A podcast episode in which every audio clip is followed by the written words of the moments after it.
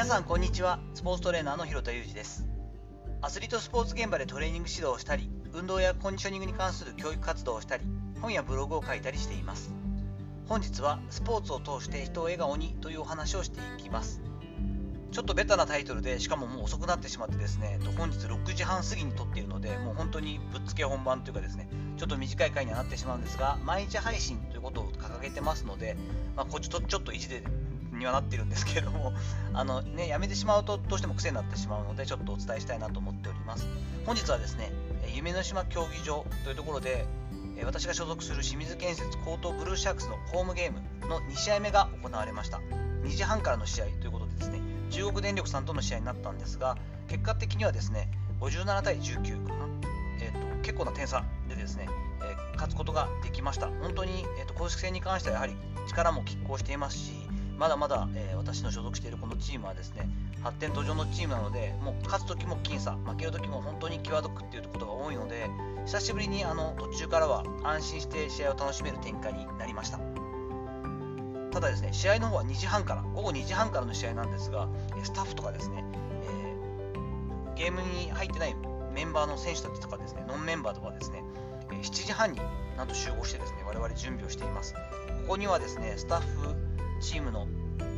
出ないメンバーだけではなくてですね、え会社の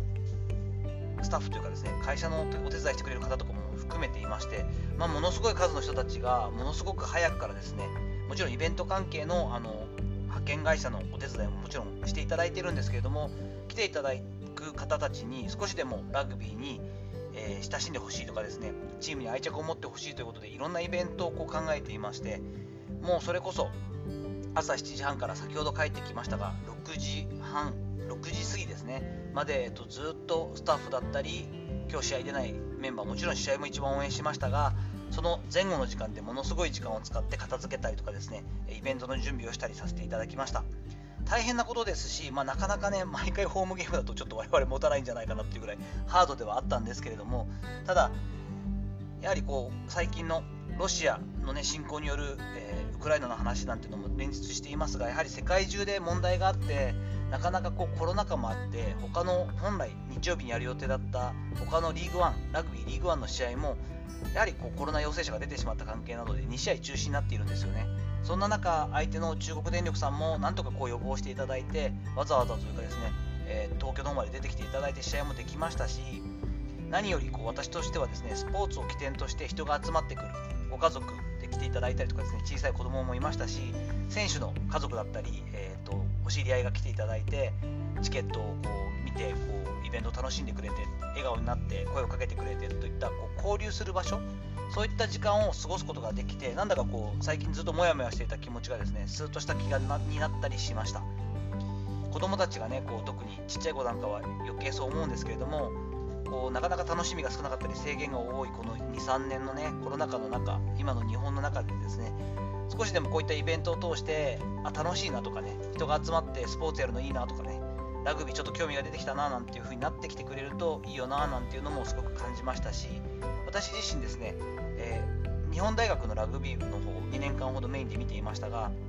その時の、えー、教え子というか、えー2年間がっちり教えた選手が今、えー、社会人になって清水建設のラグビー部の方に入っている長谷銀次郎という選手がいて今日も、えっと、7番で先発出場したんですけれどもその長谷の応援にですね日大のラグビー部の OB たち3人が、え来てくれていまして試合が終わってからねちょうど声をかけてくれておおずいぶん体型変わったねとか大人っぽい顔になったななんて思いながらよかったですねとかって楽しあのすごい生き生きプレーしててよかったですなんて声かけてくれて私自身懐かしい顔にも会えたりしてですねやっぱりこうスポーツをハブとして人と人がこう混じり合うというか接点を作って笑顔になって交流をしていくそういったことっていうのは、まあ、もちろん本当に有事の状態になってしまうとスポーツっていうのは後回しというか優先順位は下がってしまうんですがだからこそなんとかこのスポーツができる環境とか状況っていうのを我々や我々は維持してですねスポーツの良さを生かしてこんな世の中になってくる部分があるからこそ殺伐としたね状態にならないようにスポーツっていうのがいろんな干渉剤というか人を笑顔にする源になるんじゃないかなというのを感じて満足しながら、えー、帰路について帰ってきました。